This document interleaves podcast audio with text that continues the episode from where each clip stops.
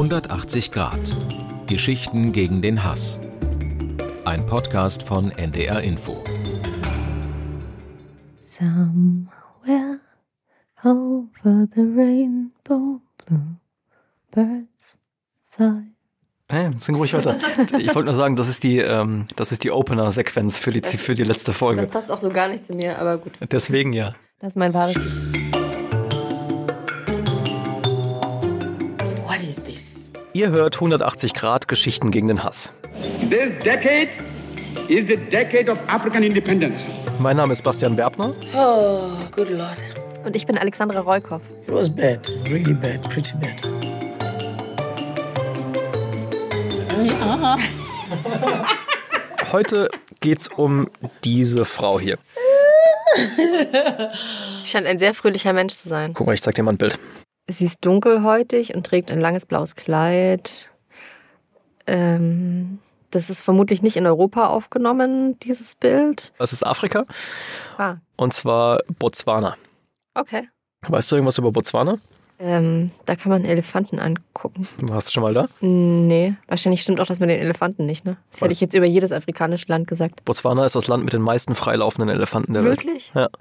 Okay, das war Insofern bin ich schon echt beeindruckt gerade. gut geblufft. Ähm, weißt du irgendwas über die Ge Geografie von Botswana? Ich wusste ehrlich gesagt nicht so Ich viel. wüsste jetzt noch nicht mal, wo Botswana liegt, ehrlich Jetzt gesagt. du mal, guck mal, ich habe mal eine kurze Karte nur zur Orientierung, weil das wissen wahrscheinlich viele nicht.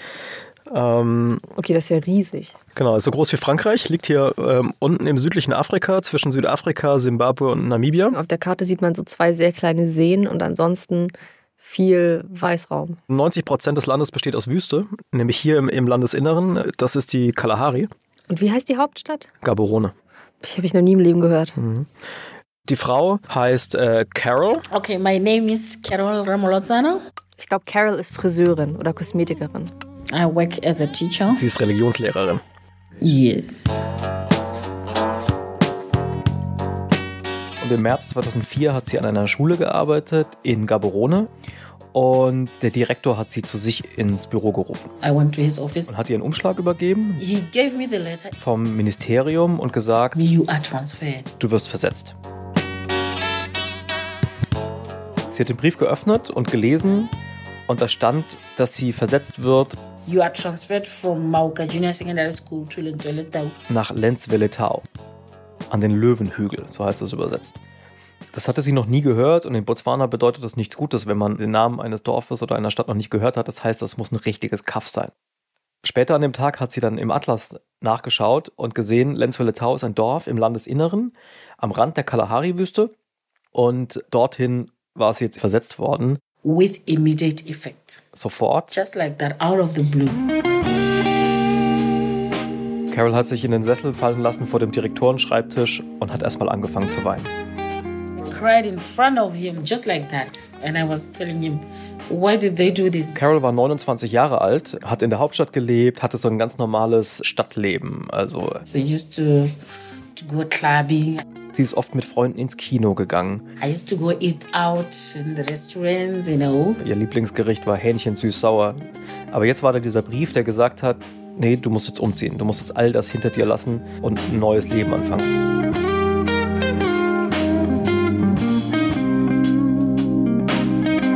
Streng genommen hat sie damit rechnen müssen.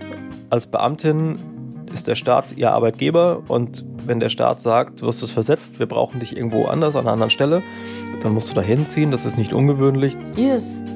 Aber bisher hatte sich das halt immer so angefühlt wie so eine schlimme Krankheit für einen jungen, gesunden Menschen. Irgendwas, was immer nur die anderen trifft und einen selbst schon nicht treffen wird.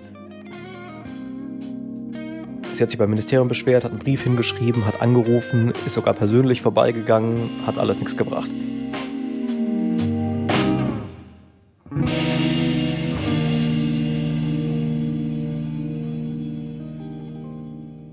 Ein paar Wochen später hat er einen Lastwagen vor ihrem Haus gehalten, auf dem Schulgelände, auf dem sie auch unterrichtet hat. In, in Botswana ist das normal, dass Lehrer auf dem Schulgelände wohnen, äh, weil äh, die Wohnungen dort vom Staat bezuschusst werden und so weiter. Das heißt, in dem Fall war es so, dass das Ministerium äh, Möbelpacker engagiert hatte und die kamen dann Oh God. und haben Kiste um Kiste rausgetragen, all ihre Möbel rausgetragen, in den Lastwagen gesteckt und sind abgefahren Richtung Kalahari. Und Carol Good Lord. ist allein zurückgeblieben It was hurting. in der leeren Wohnung. I didn't know what to do really. In der Nacht hat sie dann bei ihrer Schwester auf der Couch geschlafen. I was I was so depressed. Genauso in der Nacht danach I was so so depressed. und in der Nacht danach. I cried a lot. Etwa zwei Wochen lang, bis ihr Telefon geklingelt hat und jemand vom Ministerium dran war und gesagt hat, okay, If you don't move to that place, your place will be filled by someone else and you will be left without a job. entweder du fängst an zu arbeiten oder du bist deinen Job los. Also hat sie sich am nächsten Morgen in ihr Auto gesetzt und ist losgefahren. Hi, Voltage. I'm Donald. If you are just joining us, I know you are ready to ask questions to Mr. Dube. Raus aus Gaborone, weg von den gläsernen Shopping Malls, raus aufs Land. Die Straße ist immer enger geworden, die Landschaft immer weiter, so gelbe Savanne. Oh God, Und dann hat sie sich dem Dorf genähert. what is this? Am Straßenrand hat sie links eine halbfertige Tankstelle gesehen und hat sofort gedacht, There isn't even a filling station in this place. boah, jetzt, wenn die nicht mal eine Tankstelle haben. How am I going to survive? Dann ist sie ins Dorf reingefahren. Es gab kein Kino, kein Club, kein Restaurant, schon gar kein chinesisches. Die Schule, an der sie arbeiten sollte, war etwas außerhalb. Und am Rand des Schulgeländes waren so ein paar Backsteinhäuser für die Lehrer. Ihres war das mit der Nummer 24. Dafür hat sie sich dann im Sekretariat den Schlüssel abgeholt, ist reingegangen, I just went straight to the bedroom. hat sich erstmal aufs Bett gesetzt. You know, I cried. Then I slept. Die ersten paar Tage ist sie nicht rausgegangen.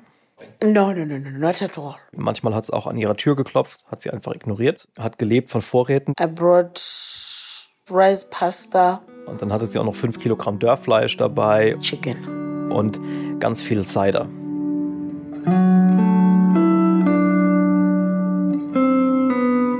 Nach einigen Tagen hat sie dann genug Kraft gesammelt, um zum Unterricht zu gehen. Also ist sie in ihre High Heels gestiegen, I was carrying a handbag. genauso wie sie es in Gaborone gemacht hat.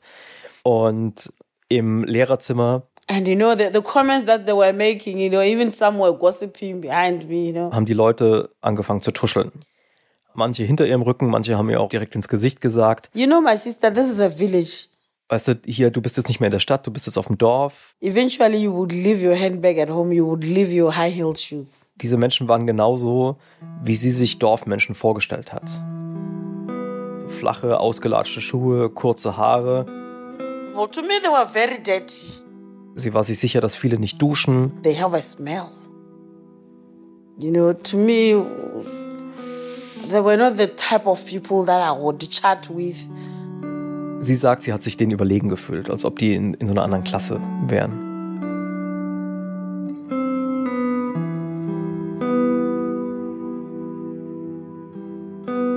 Deswegen hat sie auch die Mittagspausen alleine verbracht in ihrem Haus. Genauso nach dem Unterricht ist sie direkt in ihr Haus gegangen, hat die erste Dose Cider aufgemacht und getrunken, den ganzen Abend. Nach ein paar Tagen waren dann ihre Vorräte ausgetrunken.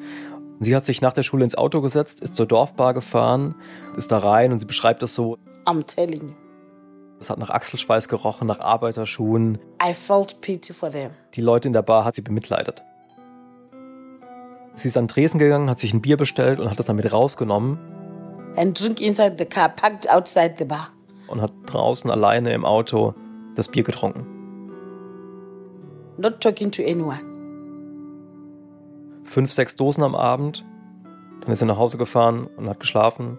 Und am nächsten Abend genau das gleiche wieder. I I didn't have friends there. Jeden Tag, wochenlang. At times, I would just go to, to class. I would look at these kids. I would just give them a book to read, and I would go back to, to my room and I would cry.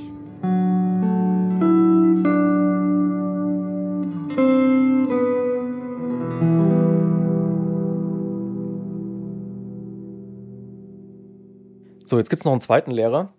My name is Bakan Collins Nkwe. Ja, sieht nett aus. Ähm, so ein bisschen abstehende Ohren und trägt ein Sakko, eine Krawatte, ein kariertes Hemd.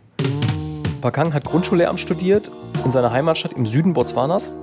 Als er fast fertig war, hat auch er einen Brief bekommen. Das war im Jahr 2001. Er war 25, sein erster Job. Yes. Und als er den Brief aufgemacht hat und gelesen hat, wo er hin versetzt wird, hatte er auch den Namen noch nie gehört. Nokaneng. In Nukani. Zu Hause hatte er so eine Landkarte an der Wand, hat sich dir vorgestellt und geguckt. I nearly fell by my back because it was up on top.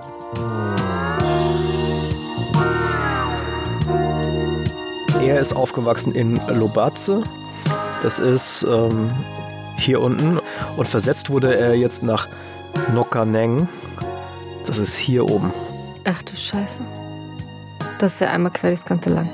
I was overwhelmed by the distance. It was a wow, why and how far am I going, you know, far from my family. Bakang ist im Süden geboren worden, er hat im Süden studiert, ähm, hat sich in die Softball-Nationalmannschaft gespielt, war ein guter Sportler, hat hier seine Freundin kennengelernt, der hatte ja gerade einen Heiratsantrag gemacht, aber dafür war jetzt keine Zeit mehr. Trucks were loading our luggage. Bakang und ein paar andere aus seinem Jahrgang sind dann abgeholt worden mit Bussen. Then we went to Maung. 1200 Kilometer, zwei Tage. Am Anfang waren eben noch einige andere mit dabei. Die sind dann einer nach dem anderen ausgestiegen, bis nur noch Bakang alleine im Bus saß.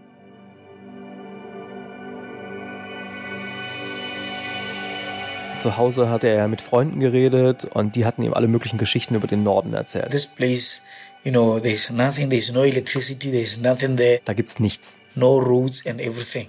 Leute hatten auch gesagt, dass er aufpassen soll, dass er nicht von Elefanten zertrampelt wird oder von Löwen gefressen wird. Elephants, lions, and all that. So I was like, how am I going to uh, go through those animals down there? Gott, wie soll das werden, wenn es da wirklich nichts gibt und wenn, wenn die Tiere so gefährlich sind? Wie schaffe ich das bloß? So you, you just lose hope for the best. Bakang saß dann da allein im Bus. Draußen ist es dunkel geworden. Und als er angekommen ist, war es Nacht. There are no lights down there. Er ist durch den Staub gegangen Richtung Schulgebäude und hat in der Dunkelheit vor ihm Oh, eine Silhouette gesehen. Erst hat er gedacht, es muss ein Tier sein, the way how the, the head is shaped, aber dann hat er nochmal genau hingeguckt und hat gesagt, nee, das muss doch ein Mensch sein, aber, horn-like uh, shape. aber es, schien so, als ob der Mensch so einen riesigen Kopf hat mit so zwei Hörnern.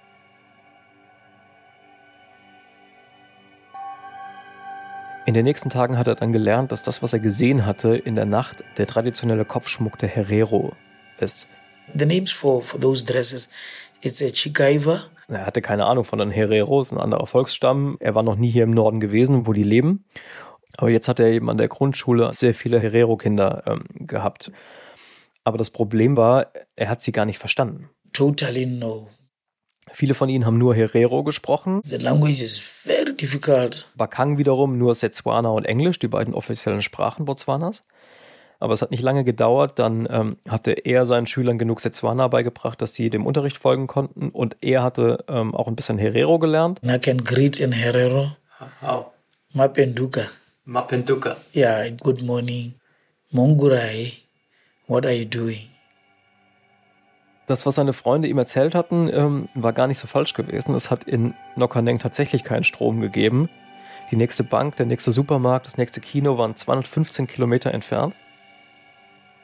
Auch essen gehen konnte Bakang da nicht oder halt nur, wenn irgendwer äh, eine Ziege geschlachtet hat oder eine Antilope, dann haben wir mal alle was abbekommen. Und einmal uh, elephants that roared. ist tatsächlich eine Herde Elefanten über das Schulgelände gelaufen. People started shouting, yeah, elephants are coming down here. Die Erwachsenen haben Trommeln rausgeholt und fest draufgeschlagen. Big men and women, they hit the drums so that those elephants would be disturbed by the noises. That was the very time when I, I was like afraid. Aber er hat schnell gelernt, dass das die Ausnahme ist, dass die Elefanten sich eigentlich vom Dorf fernhalten. Bald hat sich Bakang sicher genug gefühlt, abends auch in der Dämmerung rauszugehen und mit seinem Handy nach Empfang zu suchen. Denn auf dem Schulgelände selbst und im Dorf hat es keinen Empfang gegeben. Yeah, there was no reception. By chance, you would climb a tree and Manchmal ist er dann ähm, auf einen Baum geklettert, um zu telefonieren. Oder wenn da so ein Termitenhügel war, hello, hello, hat sich so auf die Zehenspitzen gestellt.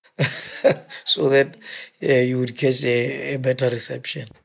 Aber meistens ist er dann doch äh, in sein Auto gestiegen und die halbe Stunde ungefähr ins Nachbardorf gefahren, wo es besseren Empfang gab, um mit seiner Freundin zu telefonieren, äh, die er jetzt halt nur noch in den Ferien gesehen hat. Er war noch nicht lang zurück von seinem zweiten Besuch bei ihr. Da hat er mit ihr telefoniert und sie hat ihm gesagt, dass she missed her period. Der Schwangerschaftstest war positiv. Then I just accepted and said, okay, no, uh, nothing wrong. Then let's keep the kids. Er war nicht dabei, als seine Tochter dann geboren wurde. No, I was not there. Er war nicht dabei, als sie ihre ersten Schritte gemacht hat. Und dann hat seine Freundin mit ihm Schluss gemacht. She was not satisfied about my support as per the distance. War einfach zu weit weg. You know, that was, it was bad, really bad, pretty bad.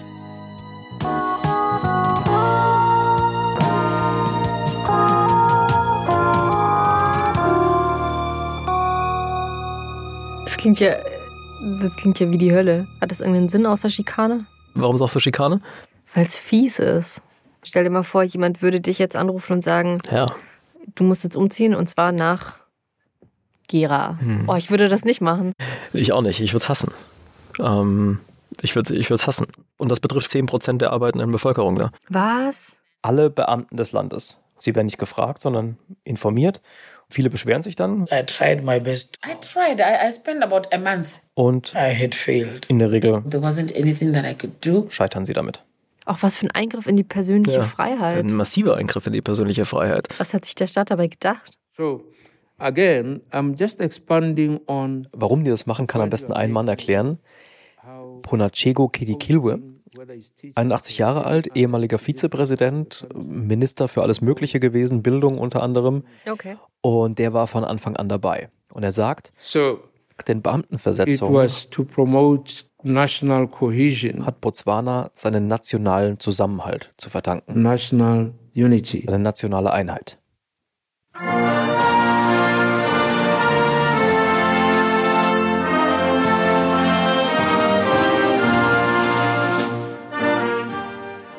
Man muss sich nur mal zurückversetzen in die Zeit der Unabhängigkeit. Seretsi Khama, age 44, becomes the undisputed leader of his people. Stell dir mal vor, du bist ähm, Seretse Khama, das war der erste Präsident Botswanas.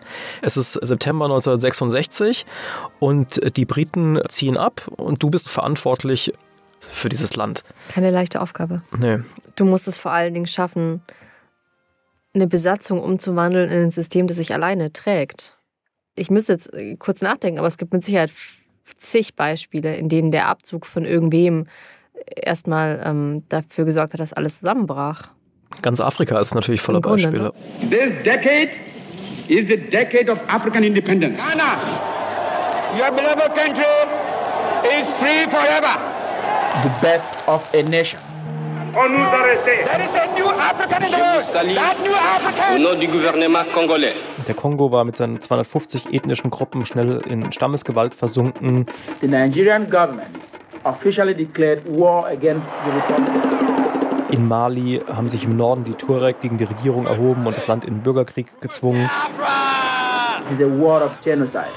Und in Botswana We feared, or the leadership then feared, what they had seen. Du willst es natürlich anders machen. Du willst es irgendwie besser hinkriegen.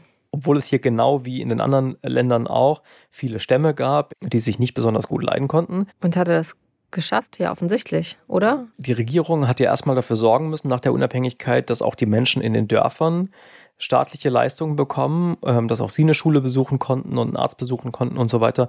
Und das war schwierig, weil Botswana eines der ärmsten Länder der Welt war. There was nothing. Gerade mal 22 Kilometer asphaltierte Straßen, No running water. kein Strom. Es gab nicht mal eine Hauptstadt, weil die Briten äh, aus Südafrika regiert hatten. There was no university. Die Menschen haben gelebt wie im Prinzip seit Jahrhunderten. Also vom Ackerbau, im Rhythmus der auf- und untergehenden Sonne. Die allermeisten waren Bauern. There were no more than 40 or less university graduates. Im ganzen Land gab es genau 22 Leute mit Universitätsabschluss. Krass. Das heißt, eigentlich musste er ein Land bauen. Der musste ein Land bauen. If you wanted the country to be enlightened, you had to spread those who had some technical know-how, had some education, spread them throughout the country. Also zwang er Ärzte und Lehrer dahin zu gehen. Nach und nach haben die halt Schulen und Universitäten aufgebaut und haben dann selber Lehrer, Ärzte und, und alles ausgebildet. Und sobald die fertig waren, haben die eben einen Brief bekommen. Und da stand da drin, du gehst jetzt nach Nokaneng meinetwegen oder nach Lenzwelle-Tau oder sonst wohin, weil wir dort einen Lehrer brauchen, weil wir dort einen Arzt brauchen. Diese Leute wurden halt einfach verschickt nach Notwendigkeit und äh, es war völlig egal, welchem Stamm sie angehört haben, weil das sollte jetzt eigentlich egal sein. Es war ja ein Land, alle waren Botswana. Stellt sich ja nicht in dem Moment auch eine totale Aversion ein, wenn du die Leute dahin schickst? You'll be surprised. Es ist schnell klar geworden, dass diese Sache einen interessanten Nebeneffekt hat. Viele von diesen Beamten haben sich dort, wo sie eingesetzt worden sind, verliebt. How many people or how many teachers or how many public officers married in those other communities when they were there? Manche haben geheiratet, Kinder gekriegt. Kinder, deren Eltern dann oft unterschiedlichen Stämmen angehört haben, die manchmal sogar zwei unterschiedliche Sprachen gesprochen haben.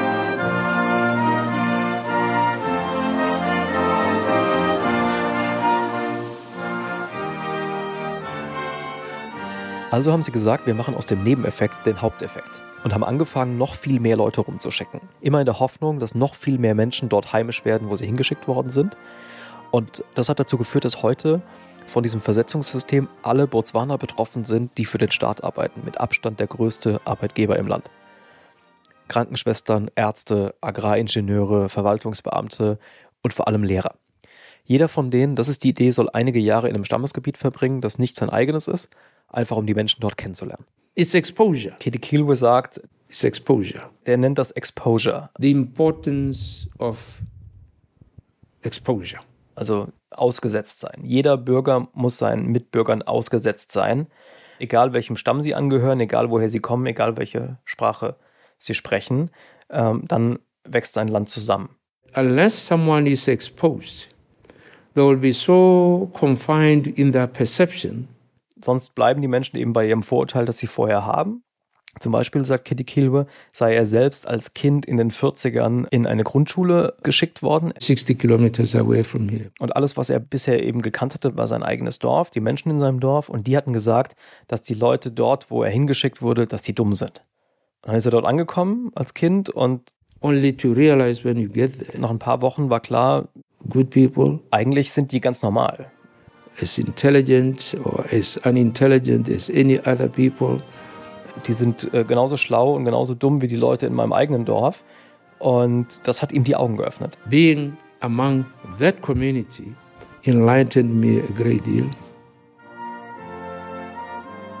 Und Kitty Kilby will damit sagen, dass es genau so auch mit Menschen in einer Stammesgesellschaft ist. Also sie haben Vorurteile übereinander und diese Vorurteile basieren auf Ahnungslosigkeit, weil man sich zu wenig kennt.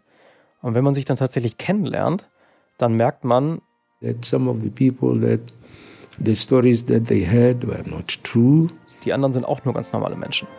that they were just as human, as humorous, as, um, as loving as any other.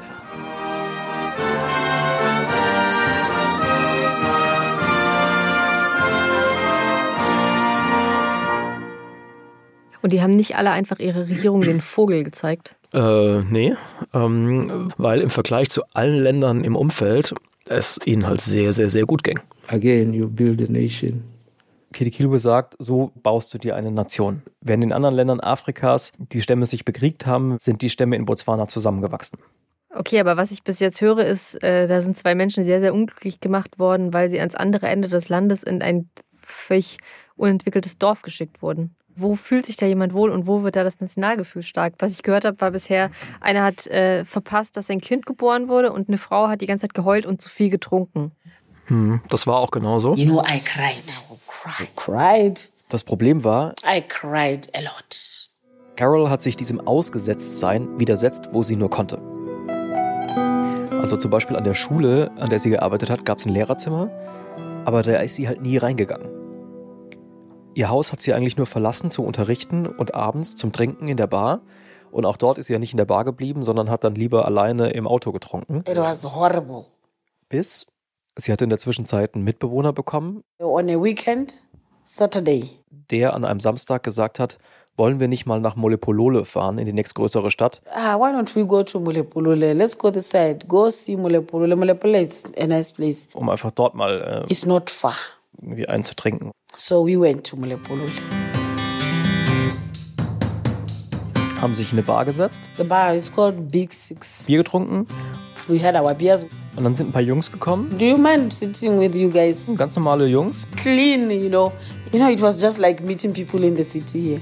That was just okay. Wie man sie auch in der Stadt getroffen hätte.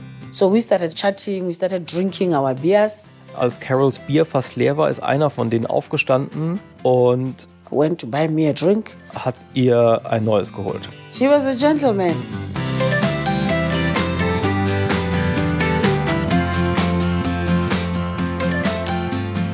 Und er hat erzählt, dass er Soldat ist und Tabo heißt. Und dann sind sie ins Reden gekommen, auch mit den Freunden, mit denen Tabo da war. Und einer von denen hat dann gefragt, wo kommt denn ihr eigentlich her? In fact, he asked both of us, me and my housemate, you guys, where are you from? Und Carol hat nichts gesagt, aber ihr Mitbewohner hat geantwortet, vom Löwenhügel.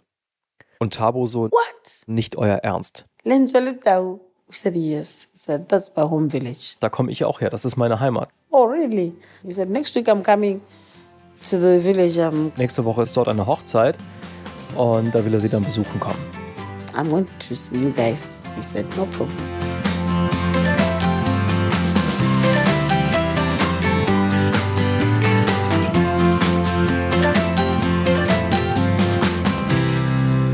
Tabo ist dann bei ihr vorbeigekommen, hatte ein paar seiner Freunde aus dem Dorf mitgebracht und als Carol die Tür aufgemacht hat, These guys were like, what? This lady? das ist deine Freundin, wir haben die hier schon ein paar Mal gesehen, aber die redet mit niemandem, die ist total zurückgezogen. How did you talk to this one? Because we know she wouldn't talk to anyone even if she passes you. Und am nächsten Tag bei der Hochzeit war es dann genauso.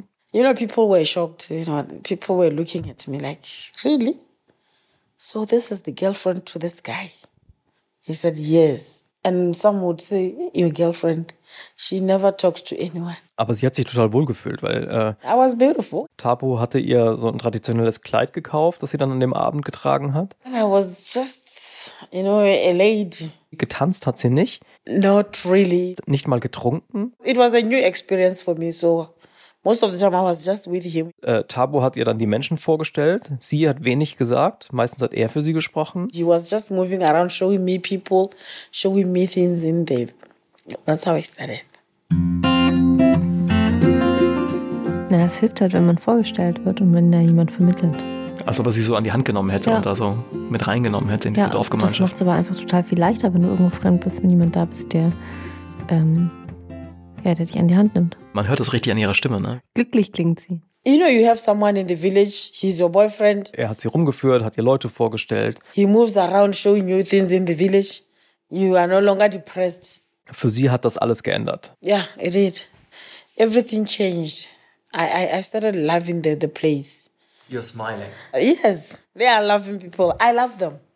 I love them. Das Dorf ist berühmt für seinen Chor und Carol ist ähm, dann mit zu den Gesangstreffen gegangen. Going there to watch them. Beim lokalen Schönheitswettbewerb ist sie Teil der Jury geworden I would be a judge.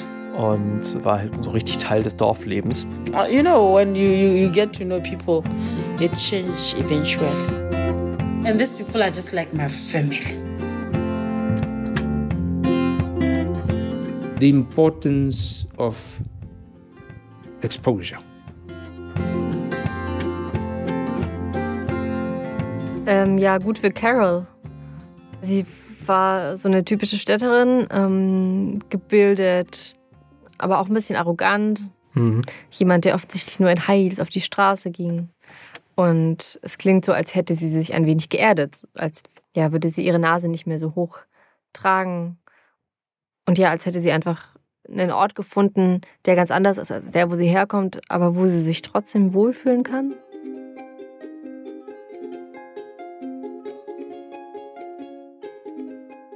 Am Dorfrand von Lenzwelletau hat es ein Feld gegeben, auf dem eine alte Frau Wassermelonen angebaut hat. I love watermelons. Eines Tages I went with Tabo and collected some watermelons. und die alte Frau So, my daughter, do you love this land? I said, Yes, I love it. hat ihr einfach ein Stück Land geschenkt. Just like that.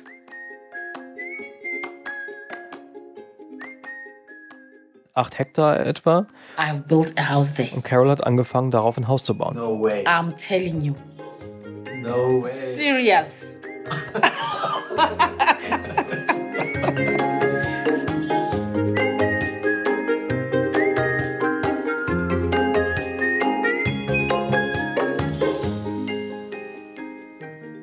Bakang war mittlerweile mehr als ein Jahr in Nokaneng gewesen.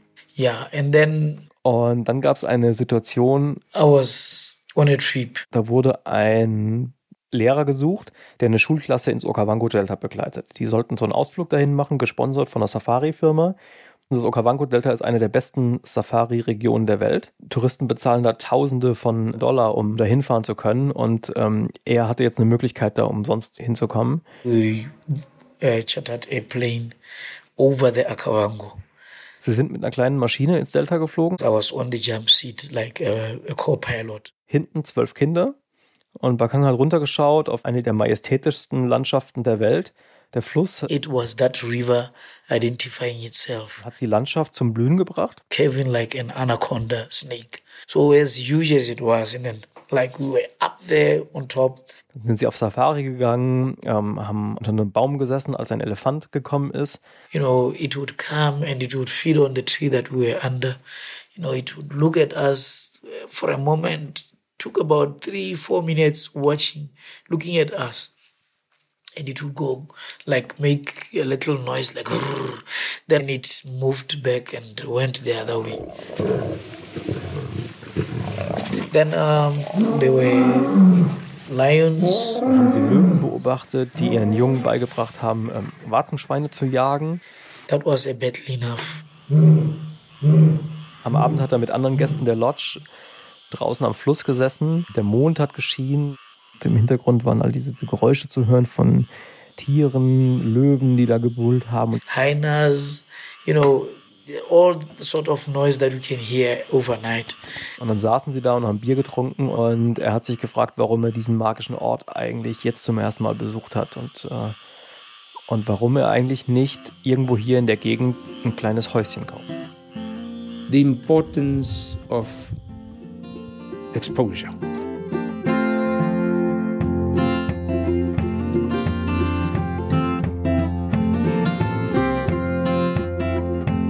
Bakang hat sich auf einmal sehr wohl gefühlt im Norden und auch Carol hat sich nach einigen Jahren am Löwenhügel dort heimisch gefühlt. Die Beziehung mit Tabo lief super, sie hat angefangen, dieses Haus zu bauen und war so glücklich dort, wie sie damals in der Stadt gewesen war. And these people are just like my family. Und also wirklich freut mich für sie, dass sie es geschafft hat, ihren Frieden zu schließen mit diesem Ort. Aber eins habe ich noch nicht gesagt über die Beamtentransfers. Man wird in Botswana nicht nur einmal versetzt, Was? Lehrer alle fünf Jahre. Also, ähm, ist ja furchtbar. Carol erinnert sich, wie sie von der Schuldirektorin dann zu sich gerufen wurde, sie und vier andere Religionslehrer ihrer Schule. Und dann haben sie gesagt bekommen, einer von euch muss gehen. Sie haben gefragt, wer? Derjenige, der am längsten hier ist. And definitely I knew it was me. Und Carol hat sofort gewusst, das bin ich. Also ist sie wieder versetzt worden, diesmal ein bisschen weiter nach Norden. That that must be so frustrating. I mean, now you're there, you know people intimately, Yes. and then you know that you have to start from the bottom, Yes. and you you, you have to. It's really all of it. frustrating. Yeah, it is. It Yeah. is. Hmm, it is. It is frustrating. It is frustrating a lot.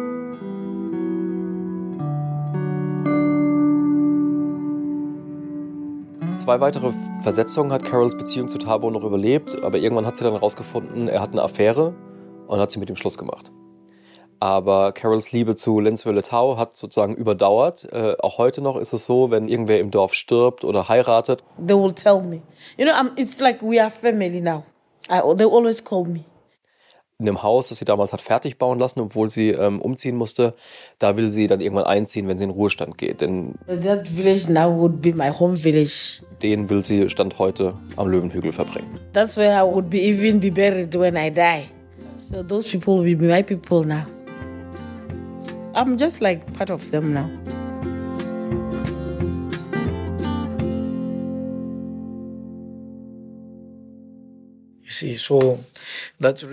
Bakang hatte dann in Nokaneng keine Zeit mehr, nach einem Haus zu suchen, was er sich vorgenommen hatte, denn wieder hat er einen Brief bekommen, wieder ist er versetzt worden. Dieses Mal in den Osten. Dort hat er wieder eine Frau kennengelernt und vier Jahre nach der ersten ist seine zweite Tochter zur Welt gekommen. Eine Weile war alles gut, dann ist wieder ein Brief gekommen. Dieses Mal musste er zurück in den Süden. Wieder Fernbeziehung. diesmal 500 Kilometer. Staying far from your, your partner, it really disturbs relationships. Wieder hat seine Freundin Schluss gemacht.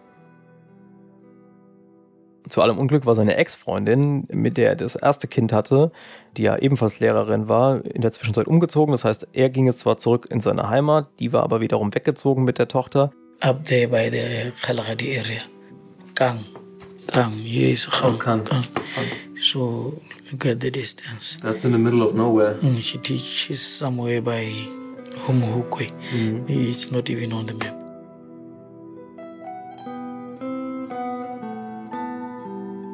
Er hat keines seiner beiden Kinder regelmäßig gesehen. Und er war wieder allein.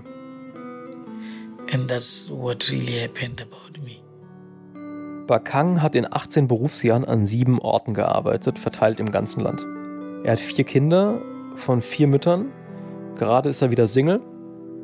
Und ähm, manchmal, wenn er darüber nachdenkt, warum das alles so ist, macht er schon die, die Versetzungspolitik dafür verantwortlich. Yet at times I would say I may blame it. Ich verstehe, dass es ein Nationalgefühl hervorrufen soll, aber es führt auch zu einer totalen Entwurzelung.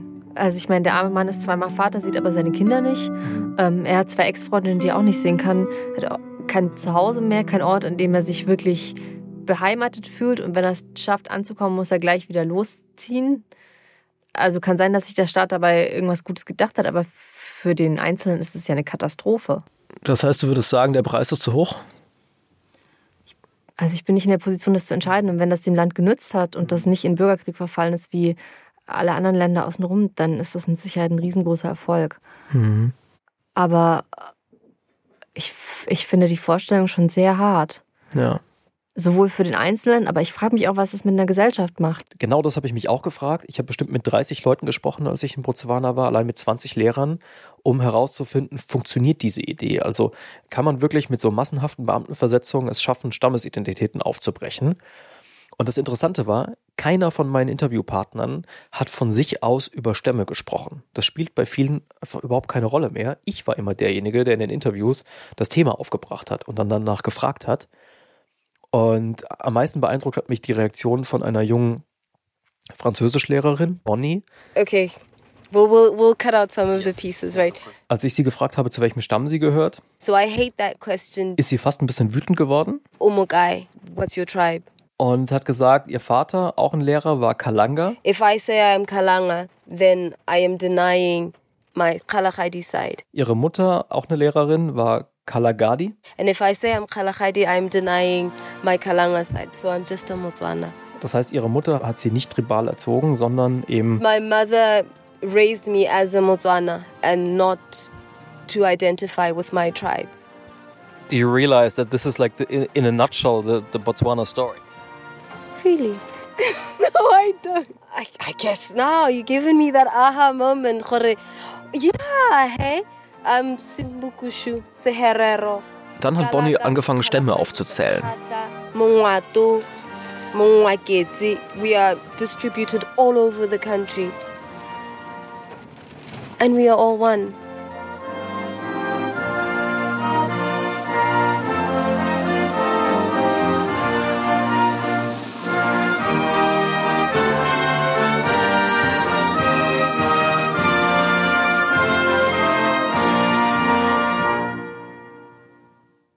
Dieses Land hat es tatsächlich geschafft, eine nationale Identität aufzubauen. Es gab ein paar Dinge, die dazu beigetragen haben. Zum Beispiel gab es eine Zeit lang in Botswana einen Zivildienst, ähm, der so aussah, dass jeder junge Mensch, egal ob Mann oder Frau, für ein Jahr in ein anderes Stammesgebiet ziehen musste. Und Polachego Kedikilwa hat mir erzählt, bis heute ist es so, dass jeder Botswaner ein Recht auf Land hat. Das heißt, du wirst 18, They are given a plot to settle. füllst ein Formular aus und dann schenkt dir die Regierung Land, wenn du möchtest. For free. Yes. Why? Why not?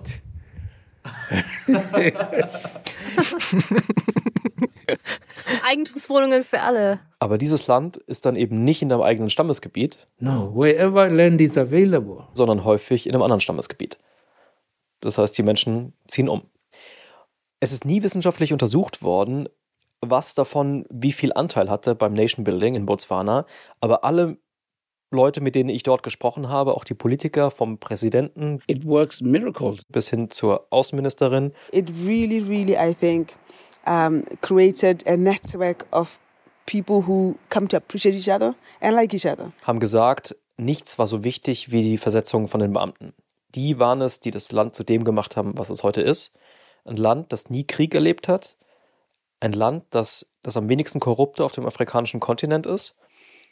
Ein Land, das in den 30 Jahren nach seiner Unabhängigkeit von Mitte der 60er bis Mitte der 90er so hohes Wirtschaftswachstum hatte wie kein anderes auf der Welt, also höher als die USA, höher als China, höher als Deutschland. Kein Land ist so stark gewachsen wie Botswana in dieser Zeit. Und auch ein Land mit der vielleicht am besten funktionierenden Demokratie Afrikas.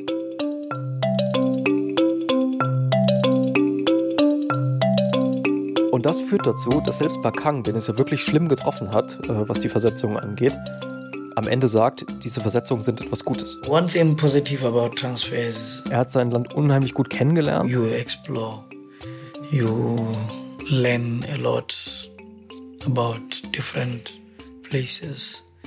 It, it's it's also opening up my thinking.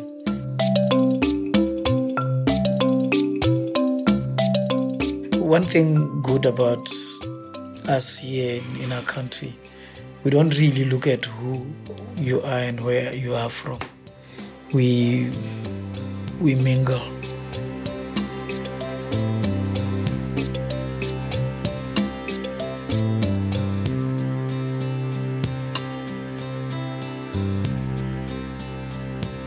Also w- natürlich fragt man sich immer, was hat das mit uns zu tun und was bringt uns das?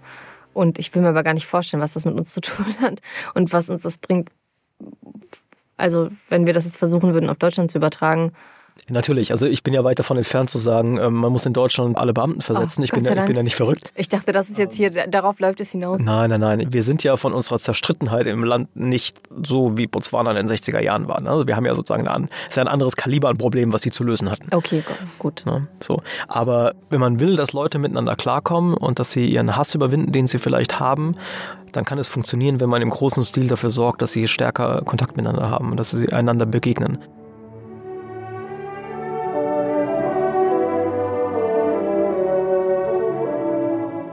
Jetzt sind wir am Ende der siebten Folge. Wir haben vier Beispiele gehört, wie Kontakt institutionalisiert wurde in Gesellschaften auf der ganz kleinen Ebene mit den radikalen Gegnern in Dänemark, in der Bürgerversammlung in Irland. Wir waren in Zürich in einem Haus und wir waren in Botswana, wo das mit der ganzen Gesellschaft sozusagen gemacht wurde. Ähm, Zwischendurch habe ich gemotzt. und zwischendurch hast du gemotzt. und einmal geweint. Ich streite das ab.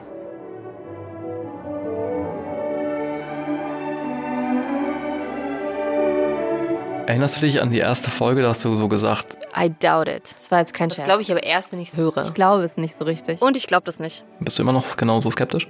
Weniges.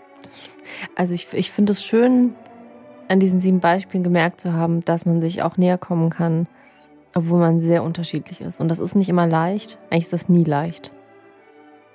Also es ist am Anfang immer anstrengend. Ähm, manchmal tut es ein bisschen weh. Aber es kann sich lohnen.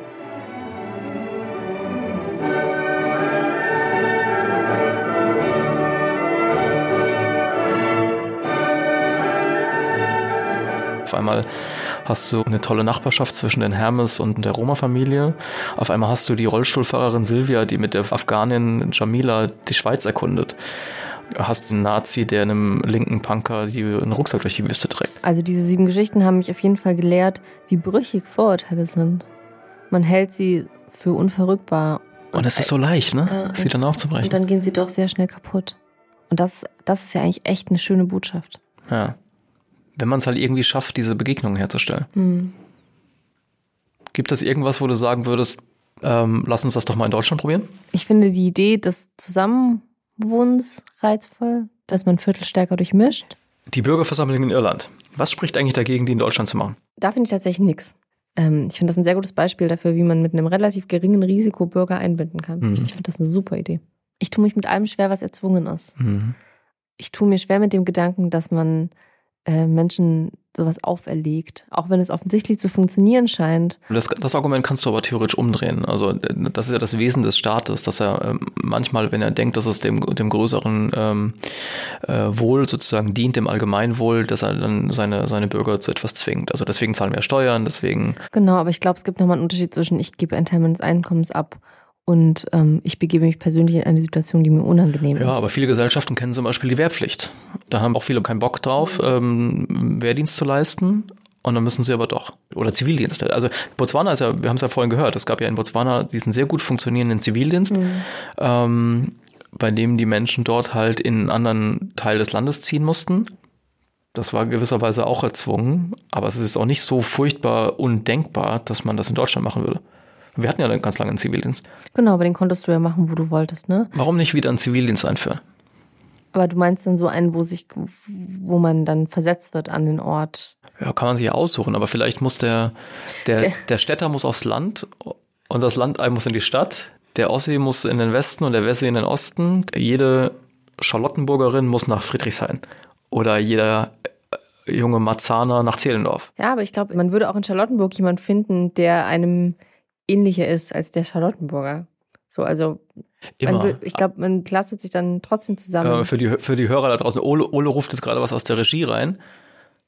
Weil man, äh, Ole, das bringt so nichts. Magst du nicht vielleicht einfach ganz kurz ins Studio kommen und es erzählen? Ole stürmt ins Studio. Also äh, du, du hattest gerade ähm, was reingerufen, als Alex gesagt hat, naja, aber wenn dann der, äh, der Marzahner nach Zehlendorf zieht, dann sucht er sich da genau die Leute, mit denen er ohnehin. Ja, dann sucht er sich das sein Biotop. Ich, bei mir war es so, ich war, ich glaube, eine der letzten zwei Zivildienstgenerationen, die, noch, die es noch gab in Deutschland. Und ich kam halt vorher aus so einem, aus so einem total bildungsbürgerlichen Umfeld, oder komme ich auch immer noch her, aber ne, altsprachliches Gymnasium, klassische Musik und so weiter. Und ähm, ich hatte auch nicht so richtig Lust auf diesen Zivildienst und habe dann gesagt, okay, ich, ich will jetzt in meiner Blase bleiben und habe mir dann eine Stelle in der Jugendherberge gesucht, weil ich dachte, so Jugendherberge kenne ich von der Klassenfahrt, waren wir auf Orchesterfahrt immer.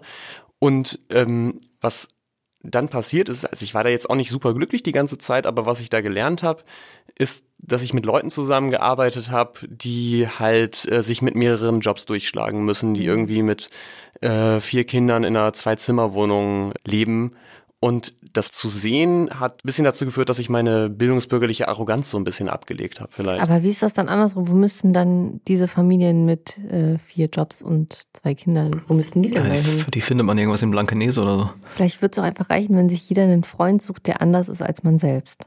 Ja, aber das machen wir. Aber das machen wir ja nicht.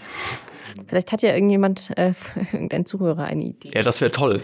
Schreibt uns. Geht auf Bau unsere, Deutschland um. Geht auf unsere Website www.180 Grad. Nee, www. Wir haben eine Mailadresse auch. Aber wir haben eine Mailadresse. Wir haben eine Mailadresse, ja. Ja, mail at 100-80.de.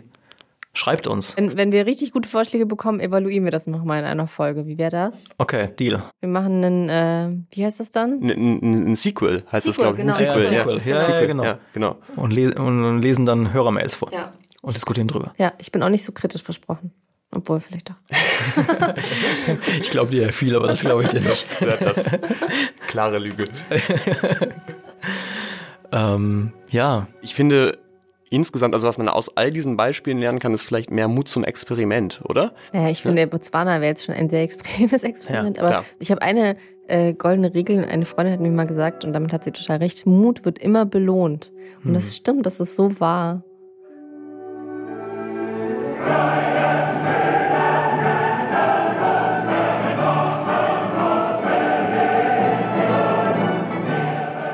Boah, dass von mir was Positives zum Schluss kommt, man Geil. gar nicht. Wahnsinn. Das heißt, wir, mü wir müssen jetzt Wir auch müssen- Schluss machen. jetzt bevor, bevor Alex das nächste Aber anfügt, muss, muss der Gong kommen. Ich gehe hier in die Podcast-Geschichte ein als The Pain in Everybody's Ass. Künstlername.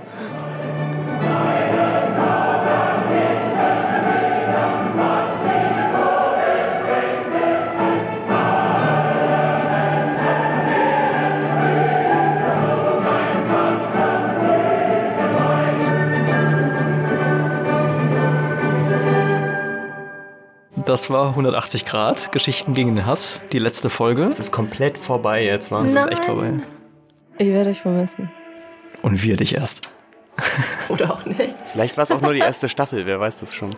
Vielleicht war es auch nur die erste Staffel, mal gucken. Danke jedenfalls allen fürs Zuhören.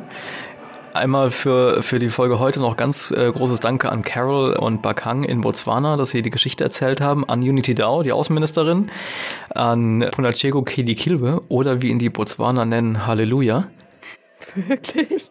Äh, an Bonnie für all die Hilfe und die Einladung zur Hochzeit ähm, und an das SZ-Magazin, an This American Life äh, für die Hilfe. Natürlich an Alexandra Roykopf. Euch vielen Dank dafür, dass ich äh, Teil dieses Projekts sein durfte. Das war ganz großartig. Und so ein wichtiger. An Ole Pflüger. Bitteschön. mein Name ist Bastian Werbner und ich freue mich, dass ihr zugehört habt. Vielen Dank. Vielleicht bis zum nächsten Mal. I don't know. Bis dahin. Tschüss. Bis dann. Ciao.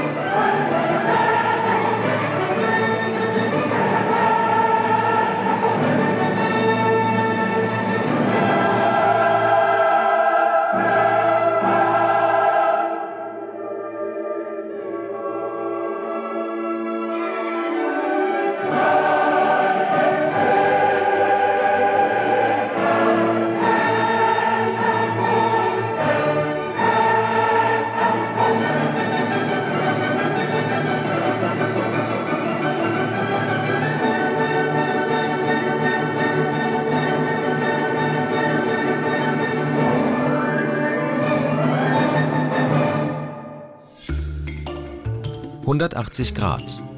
Geschichten gegen den Hass. Ein Podcast von NDR Info.